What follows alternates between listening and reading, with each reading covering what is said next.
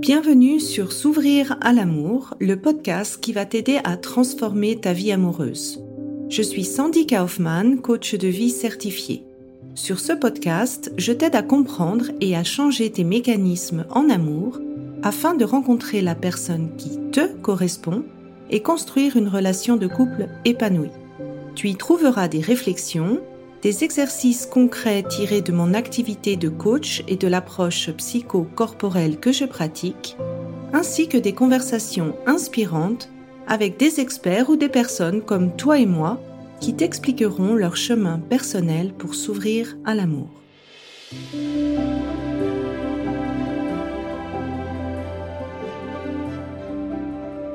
Tu écoutes l'épisode 57, la théorie polyvagale ou l'influence du nerf vague dans ta connexion aux autres.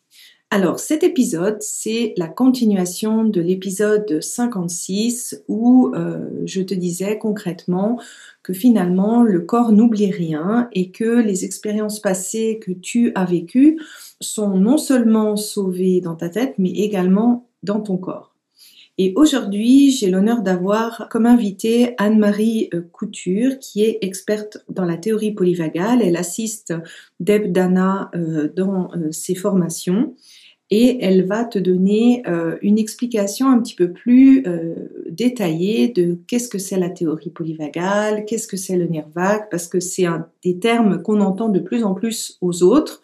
Et moi, j'avais envie, en fait, de parler plus particulièrement de l'influence que ça a dans la connexion avec les autres parce que forcément ça a un impact dans les relations amoureuses.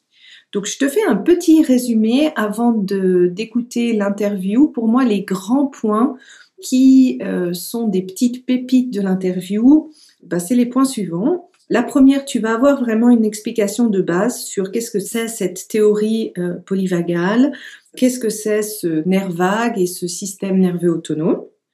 Le deuxième point, c'est que bah, si ça marche pas en amour, en fait, c'est pas qu'une question de volonté, mais vraiment de ce que tu as appris dans ton passé et qui est enregistré dans ton corps, dans ton système nerveux autonome.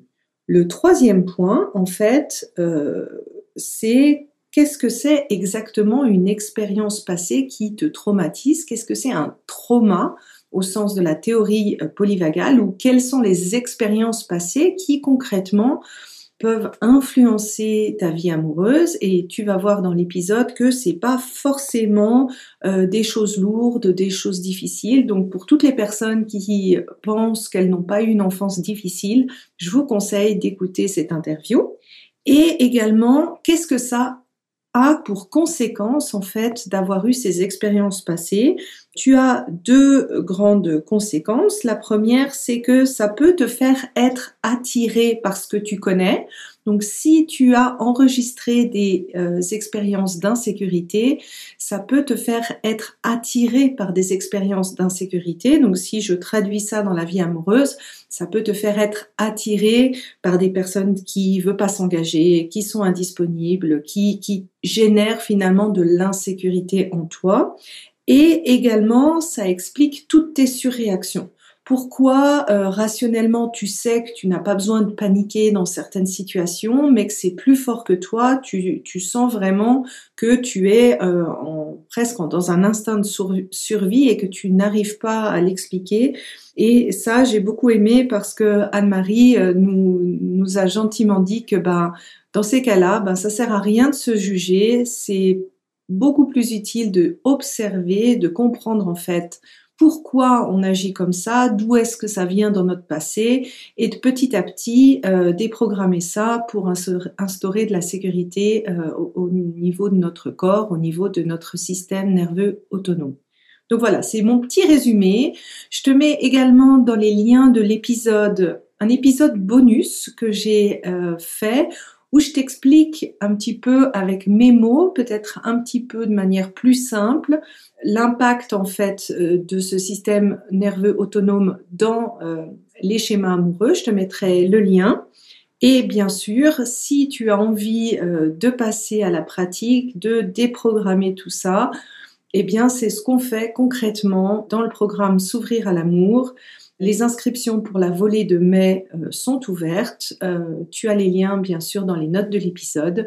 Alors, n'hésite pas à commencer cette transformation avec toutes les autres participantes.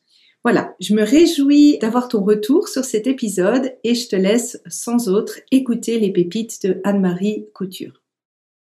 Alors aujourd'hui, j'ai l'extrême honneur d'avoir comme invitée Anne-Marie Couture qui va nous parler de la théorie polyvagale et surtout de l'influence en fait du nerf vague dans notre connexion aux autres. Alors Anne-Marie, elle est ergothérapeute de formation et elle s'est euh, longtemps occupée en fait d'enfants et d'adolescents qui avaient des troubles de l'autisme ou d'autres troubles du euh, système nerveux autonome. Et euh, ensuite, elle va nous expliquer un petit peu comment elle en est arrivée, mais elle s'est retrouvée dans la théorie polyvagale et a eu l'honneur d'assister Debdana en personne dans les différentes formations qu'elle a données sur la théorie polyvagale. Et maintenant, en fait, Anne-Marie s'occupe principalement de former des adultes à l'approche de cette théorie polyvagale où en fait elle leur donne des outils pour déjà arriver à réguler leur système nerveux autonome eux-mêmes, mais aussi aider les personnes qui les entourent à euh, se co-réguler. Alors voilà, j'espère que j'ai fait un bon résumé, Anne-Marie. Corrige-moi si j'ai fait euh, une erreur. Et peut-être comme première question, comment tu en es arrivé en fait à cette euh, théorie polyvagale? Oui, euh, donc c'est ça. En 2011, euh, j'ai retourné aux études parce que je me rendais compte que la clientèle que je voyais, que ce soit les enfants, les ados sur le spectre euh, autistique ou les autres enfants que je voyais, en fait, les parents qui cognaient à notre porte, le besoin de leurs enfants, souvent on voyait des troubles de régulation, donc troubles d'alimentation, troubles de sommeil, gros troubles de comportement. Et de plus en plus, je voyais au niveau de la clientèle, de plus en plus d'enfants stressés, anxieux et de plus en plus jeunes. Euh, donc, je suis retournée aux études pour euh, faire un doctorat en santé mentale que j'ai pas terminé, mais que je regrette pas du tout parce que j'ai beaucoup appris et ça m'a mis sur des pistes et notamment dans plusieurs cours, on parlait de la théorie polyvagale et du docteur Porges. Donc, après, quand j'ai arrêté les études, après quelques années, j'étais vraiment curieuse, j'avais envie de plonger et, mieux comprendre. J'ai lu son livre, le premier, donc c'est un peu ardu et tout, mais je me suis dit, ah, je me demande s'il enseigne. Euh, oui, il enseignait. J'ai eu la chance d'aller prendre quelques formations avec lui. Notamment, il est très accessible en formation. Les lectures sont un peu plus denses, mais il est très, très accessible en formation et ça fait sens pour moi. Ça m'a aidé à mieux comprendre premièrement, me comprendre moi-même, ce qui fait beaucoup de bien, me comprendre maintenant en tant qu'adulte, mais comprendre qui j'étais, les réactions, les comportements que j'avais quand j'étais toute petite. Ça m'a éclairé à ce niveau-là et évidemment mieux comprendre la clientèle avec qui je travaillais. Et justement, par rapport à mon passé, c'est ça, j'ai été ergothérapeute de 86 à 2016 et je travaillais beaucoup avec une approche basée sur l'intégration sensorielle. Et les enfants que je voyais avaient oui, des troubles au niveau d'intégration sensorielle et aussi des troubles au niveau de la communication. Et j'ai compris qu'à la base, pour avoir des sens bien intégrés, pour arriver à connecter à soi, à l'autre, à notre environnement, donc à la base, il faut se sentir en sécurité. C'est grâce à la théorie polyvagale que j'ai pu comprendre euh, ce concept. Oui. J'ai pris des cours, justement les cours avec Dr. Porges, c'est plus théorique au niveau de la théorie. J'ai vu que Deb Dana offrait des cours, donc j'ai eu la chance, pré-COVID, quelques années pré-COVID, de prendre quelques cours avec elle en personne. Et par la suite, elle m'a demandé de l'assister. J'ai été co-formatrice, puis maintenant, je continue à être assistante, en fait, dans différents cours. Et maintenant, tout se passe sur, euh, en, virtuel, comme on est en train de faire maintenant. Ouais. Et justement, en fait, pour les gens, euh, c'est vrai, le mot théorie polyvagale, euh, nerf vague, c'est des mots qu'on entend de plus en plus. Est-ce que tu pourrais peut-être donner une définition? Qu'est-ce que c'est finalement cette théorie euh, polyvagale? Oui, en quelques mots, en fait, comme vous savez, ça a été développé par Dr. Porges, un neuroscientifique. C'est une théorie qui nous aide à mieux comprendre justement nos réactions, nos réponses, nos comportements et, en comprenant mieux notre système nerveux autonome. Donc, c'est une nouvelle vision, une nouvelle compréhension du système nerveux autonome et on pourra en parler plus longuement. OK. Et donc, euh, ce système nerveux autonome, est-ce que tu peux peut-être, euh, pour des gens qui n'ont peut-être pas fait la biologie, qu'est-ce que c'est euh, précisément? Bon, traditionnellement, on parlait du système sympathique et parasympathique. C'est toujours le cas. Mais maintenant, Dr. Porges a vu que le nerf vague qui est le, le, le, nerf du système parasympathique, que finalement, il y avait deux branches. Et justement, quand on parle de la théorie polyvagale, il y a trois principes de base. On pourra en parler euh, brièvement. Le premier principe, c'est la hiérarchie. Donc, au niveau de l'évolution, il y a 500 millions d'années, les espèces, pour se protéger, avaient seulement une façon, c'était grâce au nerf vague, mais dorsal, donc l'ancienne branche euh, qu'on a toujours en nous d'ailleurs, mais la première qui est arrivée, euh, et la façon de se protéger, c'est en se déconnectant. En anglais, on dit shutdown. Donc, on s'immobilise. Et à ce moment-là, tout ralentit, battement de cœur, respiration, etc. On fait le mort. Hein? C'était la seule façon de se protéger. Ensuite, avec l'arrivée des, vertébrés, il y a 400 millions d'années, il y a le système sympathique qui s'est développé, qui nous a permis de se mobiliser pour se protéger. Donc, les fameuses réactions de combat ou fuite. Et avec l'arrivée des mammifères, il y a 200 millions d'années, c'est le nerf vague ventral, donc la deuxième branche, la branche plus récente du système parasympathique. Donc, et cette branche-là, ça va directement à notre cœur et nos poumons. Elle est arrivée il y a 200 millions d'années. Et ce qui est intéressant, c'est au-delà de la branche qui s'en va dans le cœur et les poumons, et il y a un concept vraiment intéressant, je pense que ça vaudrait la peine qu'on y revienne. La branche qui s'en va directement au cœur, on l'appelle le frein vagal. C'est lui qui nous permet, quand il est fort et flexible, de changer d'état, d'avoir plus d'énergie ou moins d'énergie quand c'est le temps de se poser, donc de faciliter les transitions. C'est grâce à, ce nerf-là, s'il est fort et flexible, et, et ce nerf, il se développe, il se myélinise quand on se sent en sécurité seulement. Et ce qui est intéressant par rapport à la communication, les relations, les sujets qui nous intéressent, c'est qu'il y a quatre autres nerfs crâniens, parce que le nerf vague, c'est le dixième nerf crânien. Il y a quatre autres nerfs crâniens, le 5, 7, le 9 et le 11, donc le facial, le trijumeau, le glossopharyngien et le nerf accessoire. Il vient soutenir tous les muscles du visage, que ce soit les joues, la langue, mais aussi les muscles autour des yeux, les muscles des yeux, les petits muscles au niveau de l'oreille pour bien entendre notamment la voix humaine. Il faut que ces muscles aient un certain tonus. Aussi, vient soutenir le larynx, le pharynx pour l'intonation. L'accessoire, c'est les muscles du cou, le trapèze pour l'angle, hein, pour pouvoir nous orienter, bouger notre tête, mais aussi l'angle. Quand on se parle, ça va être bien différent. Je sais pas si vous avez déjà parlé à quelqu'un que le, le, il parle, mais ils sont figés.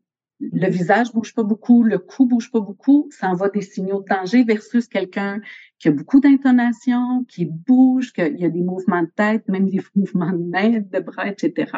Donc, bref, le nerf vague, il est intimement euh, interrelié avec ces quatre autres nerfs crâniens. Et donc, c'est pour ça qu'il y a un lien direct avec l'état dans lequel nous sommes et notre capacité à communiquer et à être en relation avec les autres. Donc, au niveau de l'évolution, euh, c'est ce qui est arrivé et du coup, aujourd'hui, notre système nerveux autonome est composé encore justement du système parasympathique et sympathique, donc du système dorsal. Cette branche du nerf vague, j'ai oublié de vous dire tantôt, va soutenir tous les organes sous le diaphragme. Donc, intestin, estomac, vessie, etc.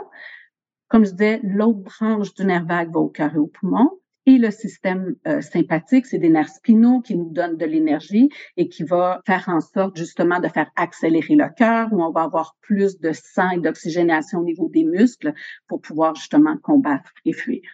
Donc, on a trois états de base. Et donc, euh, en fait, est-ce qu'on peut se connecter aux autres? Et en quoi ces états, en fait, influencent la connexion avec les autres? Je donne un exemple. Si on est dans le système euh, vagal dorsal, est-ce que c'est un, état où on, peut arriver de se connecter aux autres?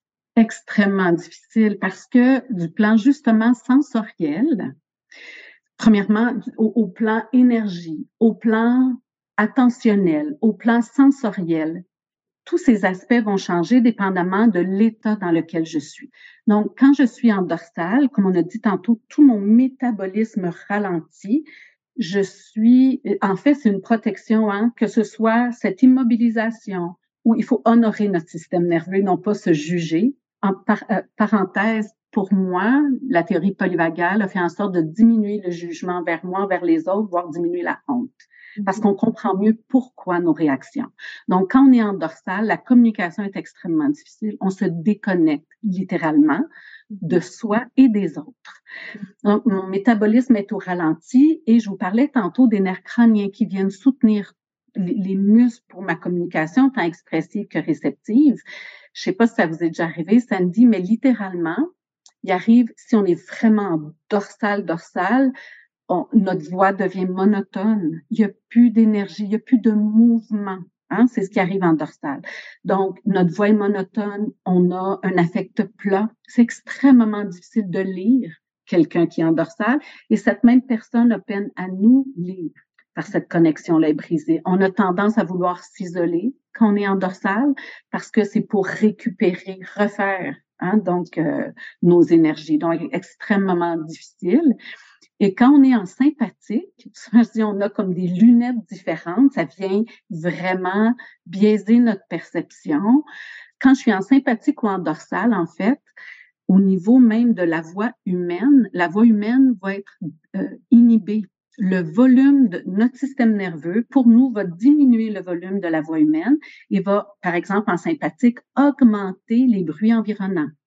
Parce que notre système s'il se pense en danger, si je me mobilise, c'est parce que mon système nerveux, sous la conscience, qui est en passant neuroception, c'est le deuxième principe de la théorie polyvagale. C'est Dr. Porges qui a inventé ce mot. On parle de perception du danger. Ça, c'est au niveau conscient. On est conscient d'un danger. Mais sous la conscience, donc neuroception, et cette neuroception fonctionne 24 heures par jour, 7 jours par semaine. Donc, si ma neuroception envoie des signaux et dit que je suis en danger, à ce moment-là, au niveau de mes sens, je vais devenir hypersensible à tout ce qui m'entoure, dont les bruits environnants, notamment les basses fréquences, parce que dans la nature, les prédateurs font des basses fréquences. Donc, il se peut que les bruits des ventilateurs, la hotte de la cuisinière, même quelqu'un qui a une voix très grave, euh, nous envoie inconsciemment des, des, signaux de danger. Donc, la communication va être plus difficile, entre autres, avec cette personne-là. Mais donc, non seulement je vais avoir peine à focaliser sur la voix humaine et du coup à bien la décoder et à bien interpréter l'intention et l'émotion de l'autre parce que j'y vais de ma lunette que je suis menacée. Mmh. Donc, il se peut que la personne, si euh, elle soit, euh, disons qu'elle est un peu fatiguée, un peu moins d'expression faciale, la personne en sympathique va, penser que cette personne-là est fâchée.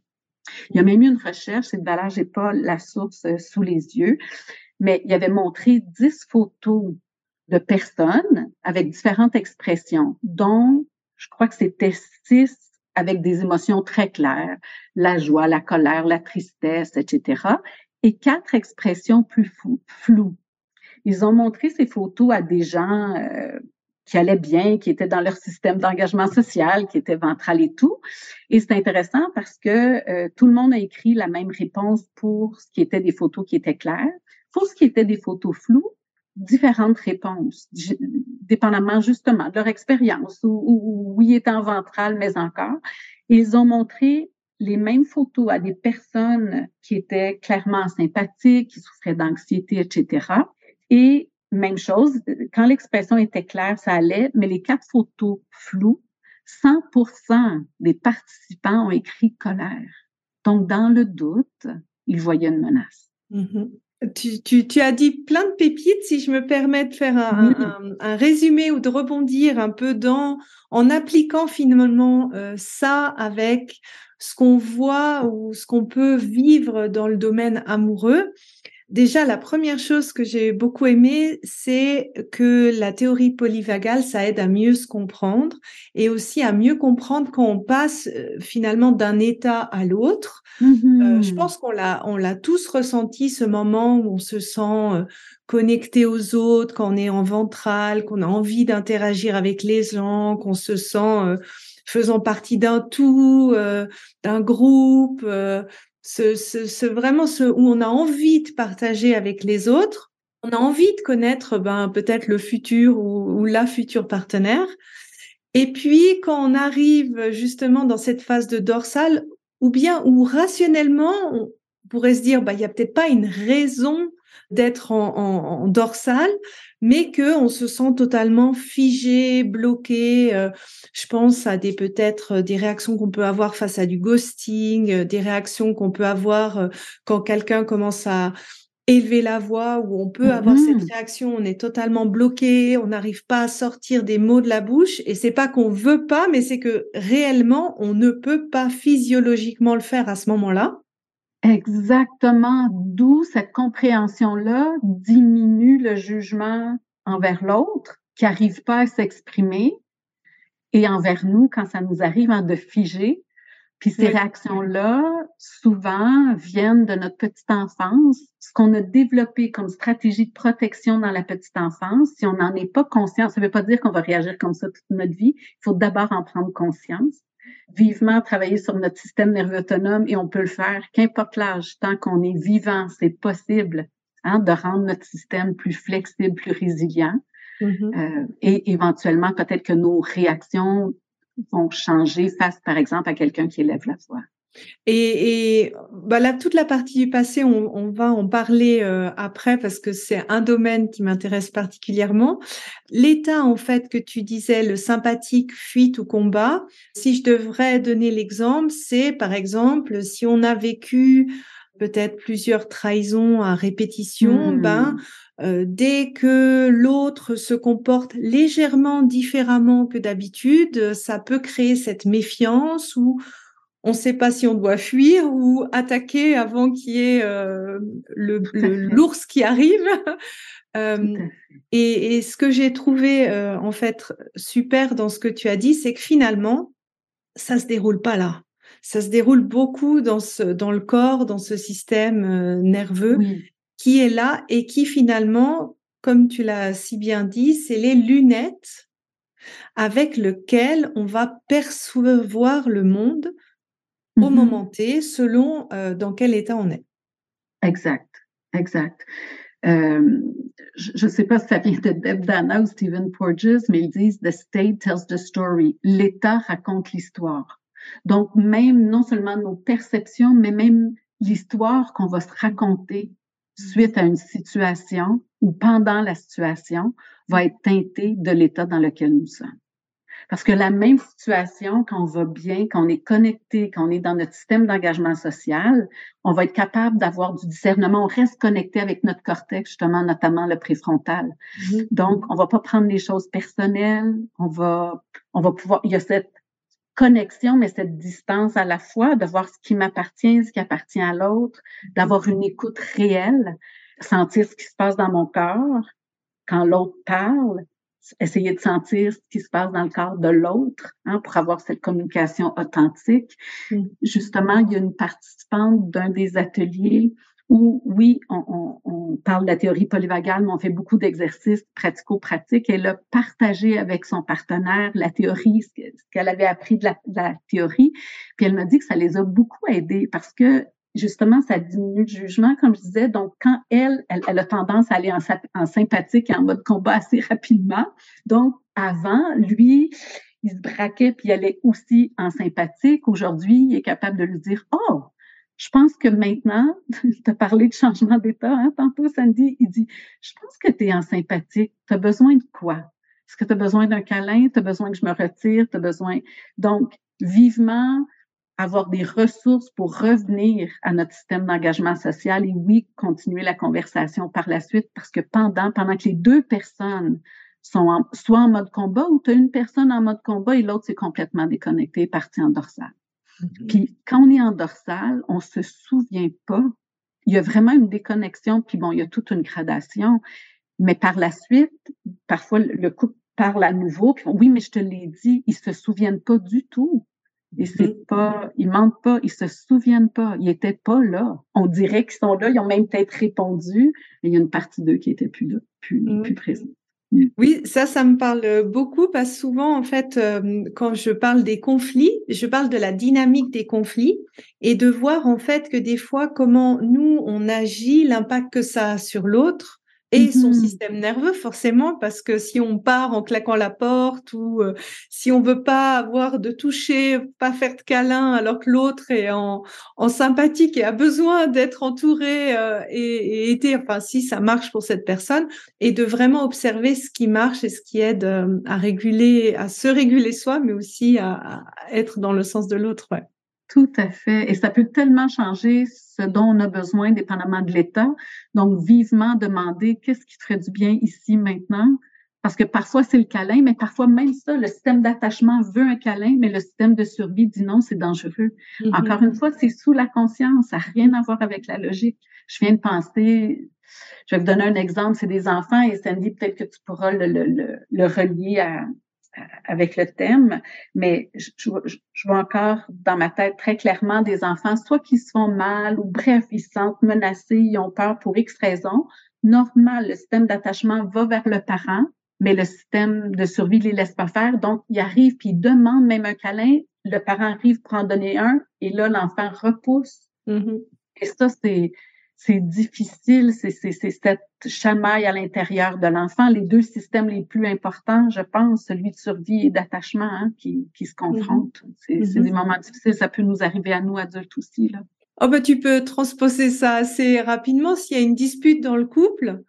Et puis que, ben, théoriquement, on se dit, si l'autre vient vers nous, ça va nous faire du bien. Puis en fait, la seule chose que tu as envie, c'est de pousser l'autre et puis de partir de l'autre dans, dans, une autre pièce. Ça, ça arrive assez euh, fréquemment, en tout cas dans voilà. ce que, euh, enfin, moi personnellement, ça m'est déjà arrivé et dans ce qu'on m'a raconté, c'est quelque chose d'assez typique en fait. Oui, donc c'est tellement important de comprendre justement au niveau physiologique qu'est-ce qui se passe. Oui. Comme tu disais si bien en commençant, donc c'est pas une question de volonté. Oui. C'est vraiment, c'est, oui, là on tombe à la merci plus de notre système nerveux autonome. Oui. Oui, euh, j'avais aussi entendu aussi, une fois aussi que le, finalement notre système nerveux autonome qualifie nos perceptions et c'est cette information qualifiée qui va au cerveau et qui génère notre réaction. Exactement, exactement. Puis tu vois, si on regardait même, euh, je parlais de la voix tantôt, que la voix humaine est inhibée, mais si on regarde chacun des sens, quand je suis en mode, euh, rapidement, quand je suis en mode sympathique, à ce moment-là, et mon attention va être à l'extérieur parce que j'anticipe qu'il y a un prédateur. Donc, je dois le voir, l'entendre, le sentir, même le sentir sur ma peau, dépendamment où on vit sur la planète. Parfois, il y a des petites bestioles euh, qui peuvent être fatales. Donc, c'est pour ça qu'en mode sympathique, plusieurs personnes, la majorité, vont avoir une hypersensibilité au niveau tactile. Donc, ça va aller jusqu'aux vêtements, avoir peine à tolérer les vêtements, les étiquettes, mais aussi le toucher de l'autre, surtout si c'est inattendu. Oui. Hein? Et donc, oui. euh, allez, vas-y. Euh, j'avais euh, j'avais un exemple en tête en fait d'une personne que j'ai accompagnée qui avait eu un accident de, de vélo. Ok. Et en fait, quand quelqu'un lui disait bonjour comme ça et lui prenait la main, elle, elle, elle avait le réflexe de sursauter. Et en ouais. fait, ça avait aussi un impact sur sa vie amoureuse. Oui, exact. Donc, il y, y, a comme eu une association, malheureusement, comme quoi le toucher était dangereux. Mm -hmm. Et, et, et c'est que, et, et, où cette dame était encore prise dans cette boucle de défense, donc beaucoup dans son système euh, sympathique ou euh, peut-être même dorsal, mais, euh, et donc le toucher superficiel, Ensuite, euh, au niveau de l'audition, comme on disait, ça va être les bruits environnants, même la lumière, parce que mon corps, il se prépare à même voir dans le noir. Donc, si tout d'un coup, il faisait noir, donc la pupille, quand on est en sympathique, notre pupille, elle est plus grande.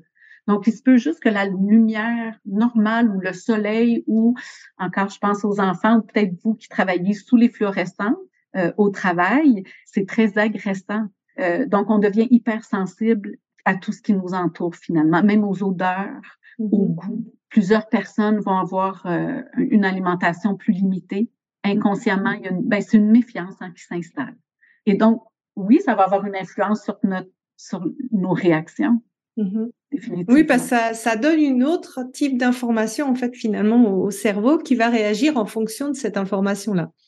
Et tu, as parlé du passé, et euh, souvent, en fait, euh, on parle de trauma euh, mmh dans, dans, la théorie polyvagale, mais qu'est-ce que ça veut dire vraiment, en fait, les traumas ou les traumatismes selon la théorie polyvagale? Est-ce que c'est juste des traumas, je dirais, significatifs, comme par exemple les troubles de stress post-traumatique, ou est-ce que ça englobe d'autres euh, expériences euh, émotionnelles qui ont pu être stressantes, comme par exemple les interventions médicales, mmh. l'attachement.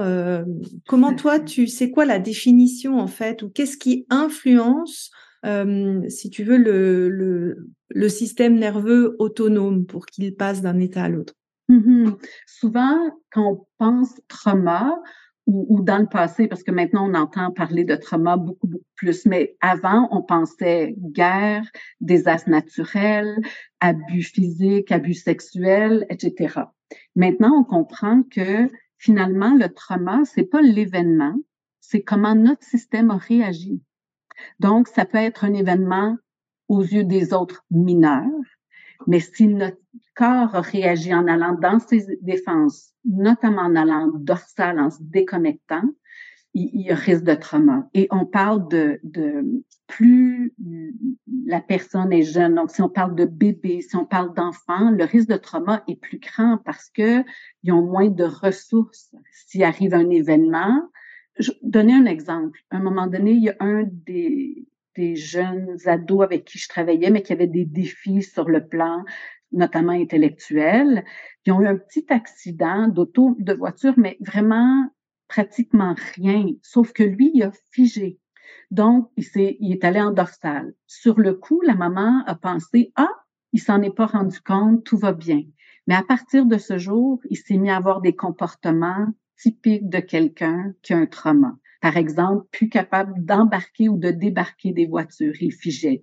Dès qu'il voyait sur la rue, sur la rue, pardon, une voiture avec, euh, je ne sais pas si vous appelez ça de la même façon, mais le capot ouvert, parce que quand c'est arrivé, ils ont vérifié, donc ils ont ouvert le capot de la. Donc dès qu'ils voyaient ça, il y avait des, des, grosses, grosses réactions. Ça a eu un impact sur son sommeil, sur son alimentation. Il a développé beaucoup, beaucoup de comportements d'agressivité. Donc, c'était pas un jeune enfant, mais il n'a pas été capable de faire sens de ce qui s'était passé. Il est non-verbal. Il n'a pas pu en parler et être co-régulé par la maman qui est extraordinaire en passant d'être co-régulé. Et donc, c'est pour ça que cette énergie, cette grosse énergie-là restait figée en lui et a continué à envoyer des signaux de danger à son tronc cérébral. Donc, on parle aussi de, tu as parlé d'intervention médicale, toute intervention médicale, déjà l'anesthésie, par exemple, s'il y a anesthésie, notre cœur décélère beaucoup. Et ça, le système nerveux peut l'enregistrer comme ça y est, je vais mourir. Hein? Donc, il y a toute une préparation à faire pour s'assurer d'augmenter les signaux de sécurité avant une intervention médicale, pendant et après, pour s'assurer que cette énergie de peur, si je peux dire, cette grande énergie puisse être libérée et non pas continuer à influencer le système nerveux. Chez un bébé, on peut parler d'un bébé qui a eu seulement trop froid, un bébé régule pas sa température. Donc, on parle de trauma avec un grand, un T majuscule, c'est un événement majeur, mais la plupart d'entre nous, on peut parler de trauma, sinon c'est des traumas avec des petits T. On peut penser à la naissance. Mon fils, qui a été ma muse, euh, a eu une naissance traumatique et il est venu au monde avec un bon abgar, très bon, mais en dorsal. Je ne savais pas. Hein? Là, on, on recule 32 ans je savais pas ce qui se passait, mais un petit bébé qui répondait pas, qui, qui était vraiment déconnecté. Puis je vois encore l'infirmière qui, le brasse un peu trop fort à mon goût, puis qui me dit, oh, c'est pas normal, il réagit pas, tu dis pas ça à une nouvelle mère, notamment.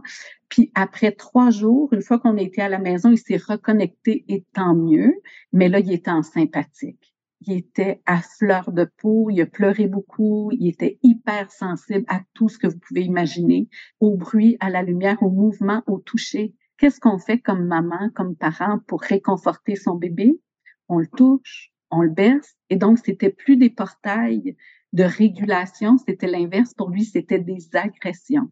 Une chance que l'allaitement, c'est quelque chose dont on parlait des nerfs crâniens qui viennent soutenir les muscles de la bouche du visage. Téter, on le sait que téter, ça calme beaucoup un bébé. Donc, une chance en l'allaitant très, très fréquemment, c'est la seule chose qui calmait son système nerveux. Vivement l'instinct de loup d'une maman. Je comprenais pas pourquoi, mais je voyais que c'était la seule chose qui calmait mon petit bébé. Mm-hmm. Donc, déjà, lui, l'accouchement a été un trauma. Quelques années plus tard, une chirurgie obligatoire. Et c'est le cercle parce qu'ayant un petit système à fleur de peau, il était hypersensible à tout. Donc, le quotidien devient une agression aussi. Ce que je mange, ce que je, que, ce que je dois porter.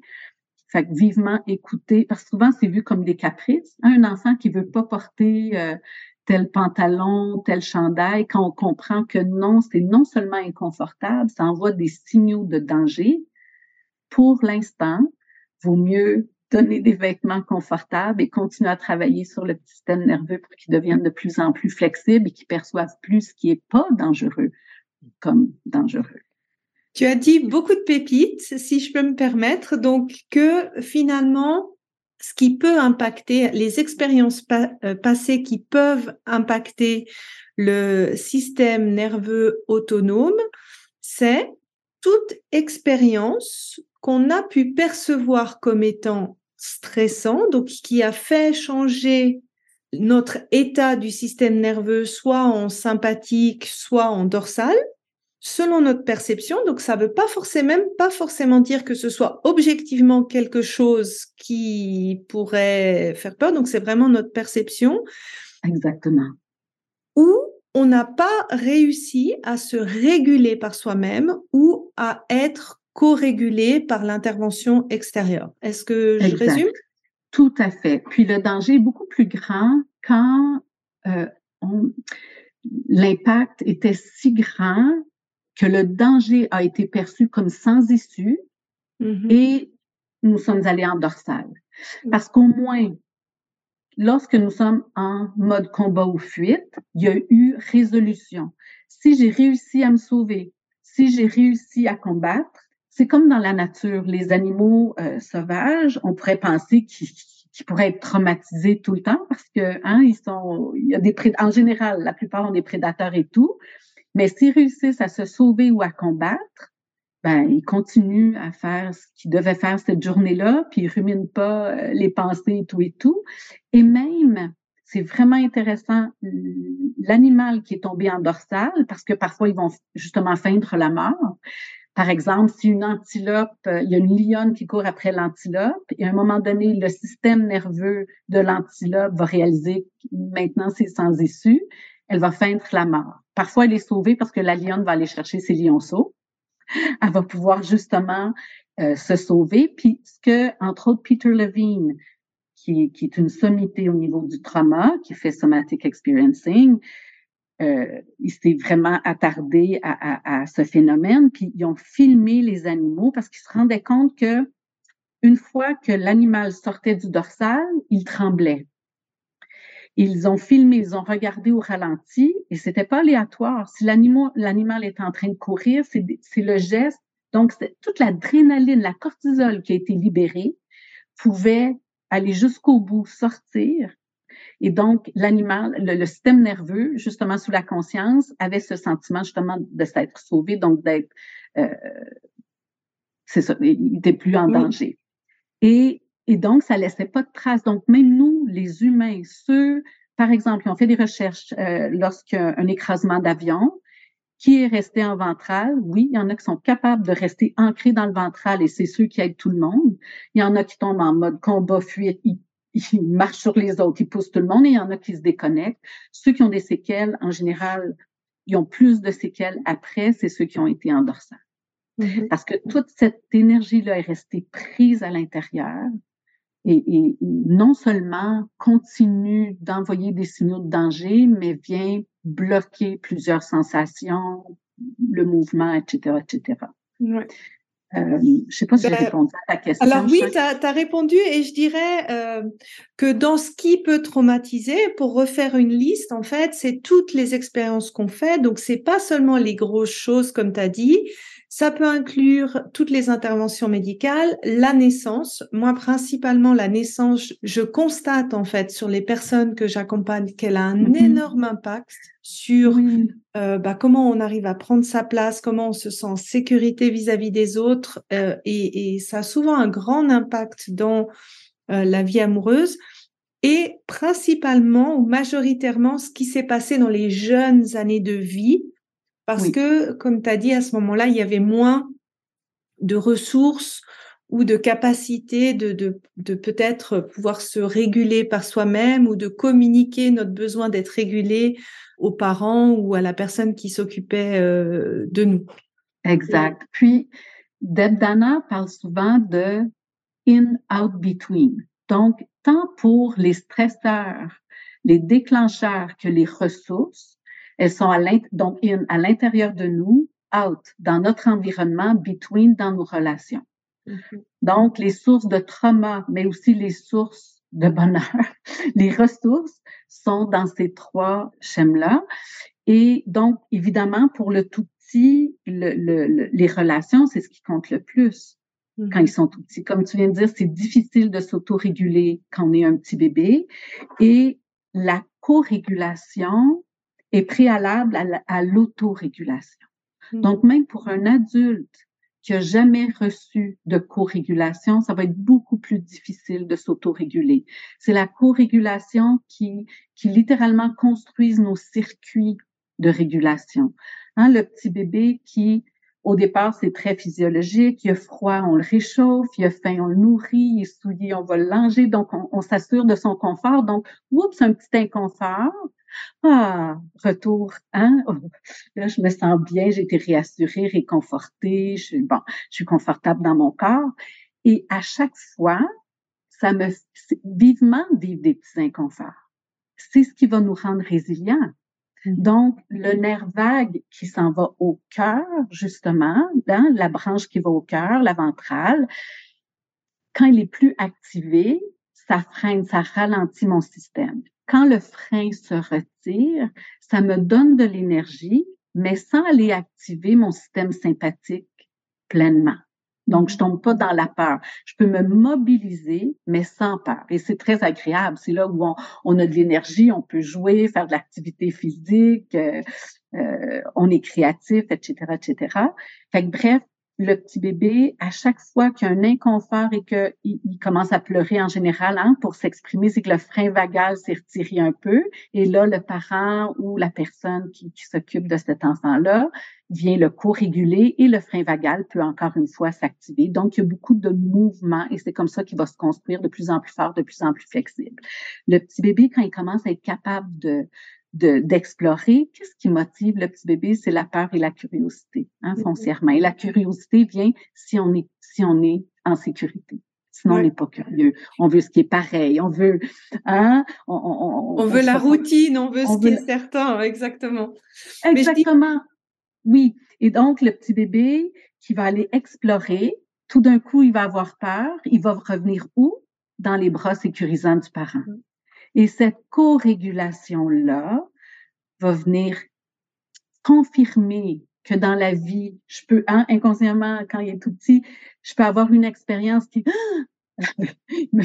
euh, vient m'activer un peu plus, je vais aller en sympathique, voire figé ou même en dorsal, mais je vais récupérer. Ça nous montre aussi, ça nous démontre de l'intérieur l'importance de l'autre, de partager cette peur avec l'autre et l'autre qui est qui, euh, bien heureux le parent qui est régulé, qui est capable de co-réguler son enfant. Et donc là, la co-régulation vient vraiment travailler les circuits et par la suite, en grandissant, on peut devenir plus autonome, s'autoréguler. Ceci étant dit, les humains, on est conçus pour se co-réguler. Il n'y a pas de honte à, lorsque l'émotion est trop grande, d'avoir la chance de pouvoir connecter avec un autre être humain. Mhm. Là, tu as dit beaucoup de choses intéressantes, notamment, j'en retiendrai deux. C'est, je, je, je, dis souvent en fait que notre modèle d'attachement, finalement, ça nous euh, donne un résumé de quel est notre état d'activation majoritaire du système nerveux autonome. Mhm. on peut faire un peu le, le, le la, la, traduction en version euh, psychologique euh, système nerveux. Oui. Et la deuxième chose, en fait, que, que tu as expliqué, c'est cette flexibilité. Puis si c'est OK pour toi, j'aimerais bien rebondir là-dessus. C'est que finalement, nos expériences passées, ça nous donne aussi un, un, indicateur du, de notre modalité, on va dire presque par défaut, et de cette flexibilité de passer d'un état à un autre et de revenir dans ce mode par défaut. Oui, donc pour avoir cette flexibilité, cette résilience, j'ai besoin d'une base de sécurité toutefois. Vraiment. Ce qui ne veut pas dire que il y a personne qui est en sécurité 100% tous les jours, toute la journée, mais une base de sécurité importante et j'ai besoin de défis aussi. Mm-hmm. Donc, d'où l'importance, le petit bébé, notamment, de laisser à l'explorer. Si le parent, et c'est sans jugement, si le parent, son propre système nerveux, ne lui permet pas de laisser explorer son enfant, parce qu'on a parlé de lunettes qui voient plus le danger tout à l'heure, l'enfant, premièrement, va percevoir cet état avec sa neuroception, mais aussi n'aura pas la chance d'avoir ces expériences d'aller vers, d'aller explorer, d'aller plonger un peu dans le système sympathique ou dorsal pour pouvoir revenir au ventral. Et c'est vraiment ce qui va créer cette mm-hmm. flexibilité-là. Et d'adapter les défis, plus l'enfant vieillit, l'adolescent, ça, ça serait un, sujet pour un autre sujet, mais justement, les beaux adolescents, comment la même chose, leur laisser assez de liberté pour qu'ils fassent certains euh, apprentissages, mais qui ont quand même une base de sécurité où ils peuvent revenir aussi, sans être jugés. Si j'essaie de transposer dans les expériences passées qu'on a pu vivre, est-ce que c'est juste de dire que si on a eu globalement euh, cet attachement plutôt sécure, mm-hmm. euh, on aura cette capacité à être, euh, on va dire, majoritairement dans ce nerf vagal ventral, quand on est dans la sécurité, la connexion, avec quand la vie euh, le veut ou quand on sort peut-être de notre zone de confort avec des pics euh, de euh, sympathique, des pics de dorsal, parce que bah, la vie, c'est normal. C'est normal. Euh, il y a, c'est pas linéaire, c'est pas tout euh, du beurre. Il y a des épreuves, des choses comme ça, mais que finalement, en fait, on est dans un système régulé qui est capable de faire face au stress, mais de toujours retourner à cette base sécurité, alors que quelqu'un qui aura peut-être eu des expériences plutôt insécurisante ou un attachement insécure ou désorganisé, bah lui, en fait, sa base, c'est ce côté insécurisant, désécurisé. Et donc, peut-être que pour cette personne, en fait, le normal, en sympathique, c'est la méfiance, la fuite, le combat. Et pour mmh quelqu'un qui est majoritairement en, dorsal, le normal, c'est euh, je me sens impuissant, je me sens bloqué, et donc, ça va impacter deux choses. C'est quel est le mode par défaut et ça va limiter leur capacité de bouger d'un état à l'autre. Exact. La bonne nouvelle, premièrement, je peux avoir eu un attachement sécure et par la suite avoir des événements, mais il reste pas moins que mon système est plus flexible, plus malléable. Mais si j'ai vécu quand même des événements intenses, il se peut que mon système... Ça, ça reprogramme le tout, en fait, c'est ça que tu Exactement. Veux dire. Et, une chance, la bonne nouvelle, ça, c'était pas la bonne nouvelle. La bonne nouvelle, c'est si j'ai eu un attachement insécure, mais que par la suite, j'ai eu la chance d'avoir des expériences saines, des relations saines, de co-régulation avec un partenaire, avec un thérapeute, avec qu'importe, on peut reprogrammer justement le système. La théorie polyvagale, c'est une théorie optimiste. Mm-hmm. Ça nous démontre que notre système nerveux, justement, qu'importe les, les événements, si on comprend, puis on, a, on, peut développer les ressources et d'autorégulation et de co-régulation, il est jamais trop tard. Oui, en fait, c'est c'est pas, euh, je dirais quand j'ai parlé, c'est la somme de nos expériences. Oui. En général, c'est pas forcément que à la base quand on a développé, on a on a on a eu euh, avec la relation de nos parents un attachement. C'est vraiment la somme de tout. Et est-ce que quelqu'un en fait qui n'est pas majoritairement dans euh, cet aspect de ventral, de sécurité, Mm-hmm. Est-ce que tu, c'est ce que j'avais lu, je sais plus si je l'avais lu dans ce livre de Deb Dana ou dans le un des livres de Porge qui disait que quand la personne a ce mode relativement euh, par défaut en fait, soit en sympathique, soit en dorsal, elle va beaucoup plus vite aller dans l'escalation et elle va avoir beaucoup plus besoin de temps pour redescendre. Oui, tout à fait. C'est drôle, je venais d'écrire le mot récupération sur ma feuille parce que pour illustrer ce que tu as dit tantôt et c'est ce que tu ramènes, c'est que finalement, quelqu'un qui a un système ventral bien développé, comme tu as si bien dit, va visiter le sympathique, va visiter le dorsal parce que c'est la vie, mais va récupérer beaucoup plus vite. Et ça, c'est le signe que le système ventral, il, est, il est fort, il est flexible. Tout à fait. Oui. C'est, euh, c'est, je trouve que la deuxième leçon, puis je, rejoins totalement l'aspect euh, optimiste en fait de la, théorie euh, polyvagale, parce qu'en en fait, déjà quand on se rend compte que c'est c'est pas dans la tête, que c'est quelque chose du corps et que finalement, mmh en fait, c'est quelque chose qu'on peut réguler en apportant finalement de la sécurité au corps au fur et à mesure et que ça, que le corps peut finalement se reprogrammer.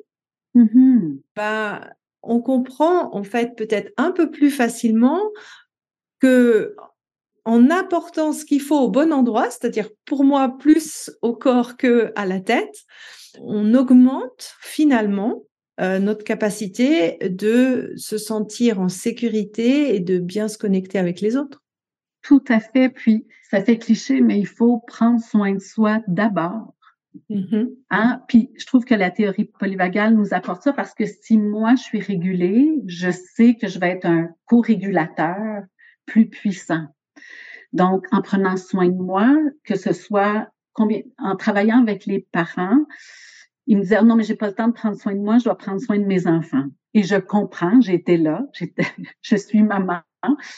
Aujourd'hui, ils sont adultes, mais on a peine, les parents, notamment les mamans, à prendre soin de nous en pensant qu'on enlève quelque chose. Mais si je prends soin de moi et je vais bien, tout le monde autour va le ressentir. Mmh c'est tellement important. Donc, entre autres, la polyvagale, tu sais, si je résume, ce que ça m'a apporté, c'est diminuer le jugement, diminuer la honte. Aussi, quand on diminue la honte, quand on pense par rapport à nous-mêmes, l'introspection est beaucoup plus facile. Si j'arrête de me juger par rapport à pourquoi j'ai réagi ainsi, pourquoi, pourquoi, je peux aller voir à l'intérieur, justement, pourquoi, mais être vraiment curieux sans jugement, on va beaucoup plus aller à l'intérieur. Peut-être avant de terminer, je voudrais juste m'assurer que s'il y a des parents qui écoutent qui se sont pas sentis coupables, parce que les parents se sentent coupables tellement facilement, mm-hmm. c'est même si on n'est pas un co-régulateur 100% du temps, on n'est pas en train de, de, de traumatiser nos enfants. Les recherches sur l'attachement nous disent si on répond bien de 30 à 60% des fois, on fait un beau, beau travail. Donc, la flexibilité, la résilience de l'enfant va être présente et aussi, ça arrive qu'on tombe nous aussi dans notre système sympathique et qu'on va, je sais pas c'est quoi l'expression chez vous, ici on va dire on va péter les plombs, on va peut-être crier, on va, hein, on va être en sympathique, on peut être en mode combat. Avec la maturité, si on est conscient de ce qui vient d'arriver et d'aller s'excuser et de s'excuser auprès de l'enfant, auprès de notre partenaire, auprès de notre ami, auprès de notre collègue, au niveau physiologique pour le système nerveux de cette autre personne-là, quand l'excuse, elle est bien sentie. Ils ont fait des recherches aussi où l'enfant jouait, tout simplement. Ils ont pris des signes, notamment au niveau de la peau, puis les, les battements cardiaques l'enfant est bien, il y a rupture avec le parent, oups, les signes physiologiques, ça va moins bien. Le parent revient s'excuser, réparer la rupture et les signes physiologiques non seulement reviennent au niveau où pendant que l'enfant jouait, mais sont mieux encore. Mm-hmm. Quand quelqu'un reconnaît ce qu'il a fait, la, qui reconnaît la rupture et vient s'excuser, ça vient vraiment envoyer des signaux de sécurité très importants à l'autre système nerveux. Donc, en tant que parent, là, on n'a pas besoin d'être parfait parce que si on se met la pression ou en tant qu'amoureux d'être parfait, si on se met cette pression-là, on va créer du stress chez nous et chez l'autre. Mm-hmm. euh, ça veut pas dire, ah, je peux, je peux faire des erreurs sans arrêt, j'ai juste à m'excuser après. C'est pas ça mon message, mais ça va arriver parce que ça arrive. Oui, parce que ça me fait rebondir à deux choses que je dis souvent en fait dans le couple, mais c'est vrai qu'on pourrait euh, faire pour la relation aux enfants aussi, c'est ben, faire son 50%, c'est-à-dire que quand je pense que j'ai eu tort, ben, reconnaître son 50%, et que le couple, en fait, c'est une cerise sur son gâteau. Et prendre soin de son gâteau, ça fait partie euh, de, de, d'une, fonda fondation de couple solide, parce que quand on est bien, quand on se connaît bien, mmh quand on a une bonne relation avec soi-même, eh ben, on a une, plus grande tolérance euh, vis-à-vis de l'autre, euh, donc euh, dans sa part d'ombre comme dans sa part de, positive, pour arriver à se dire, bah, voilà, j'arrive à me mettre dans les baskets de l'autre parce que moi, quand je suis dans ce cas de figure, j'ai, j'ai aussi des réactions, je suis pas toujours parfaite, j'ai des fois des moments avec ou sans, et ça donne en fait une grande flexibilité dans les relations de couple. Tout à fait. Puis quand on est en ventral, justement, on voit pas qu'on on va voir la part d'ombre, mais on va la voir pour ce qu'elle est, sans jugement. Puis on va probablement voir beaucoup plus la lumière aussi. Oui. Que si on tombe en sympathique, on va avoir, on tombe dans le blanc, on tombe dans la critique, on voit juste ce qui va pas. Bah, je tenais à, te remercier en fait pour euh, nous avoir euh, partagé ton savoir. C'était euh, vraiment super intéressant. Merci d'avoir pris son temps, ce temps pour nous. Tous ceux qui écoutent le podcast, n'hésitez pas à poser vos questions en fait quand le podcast va apparaître pour pouvoir interagir. Euh, j'ai hâte d'avoir vos retours euh, là-dessus. Euh, merci, merci encore une fois d'être venu sur le podcast pour expliquer pour moi cette théorie fondamentale dans la connexion aux autres. Ça m'a fait vraiment plaisir, Sandy. Je t'avouerai qu'avant le podcast, il y avait passablement de saveurs sympathiques. J'étais un peu stressée. Mais avec la co-régulation, grâce à, moi j'ai la chance de voir ton visage, ton sourire, le ton de ta voix, ça m'a beaucoup régulé. Donc je termine le podcast beaucoup plus en ventral. merci de l'invitation, puis euh, au plaisir. Merci. Et puis, je mettrai quelques liens, notamment le livre euh, de Deb Dana sur la théorie polyvagale. Et si tu as d'autres sources, je les mettrai également euh, dans les épisodes euh, du podcast pour ceux qui ont envie de continuer à se renseigner sur le sujet. Oui, je les partagerai avec plaisir. Au revoir. Au revoir. Si tu apprécies ce podcast, la meilleure façon de m'encourager est de me laisser une revue sur Apple, Spotify ou de transmettre cet épisode à une personne de ton entourage. Et si tu es prête à t'ouvrir à l'amour et à transformer ta vie amoureuse, je t'invite à rejoindre mon programme de coaching S'ouvrir à l'amour ou de consulter mes programmes d'auto-coaching en ligne.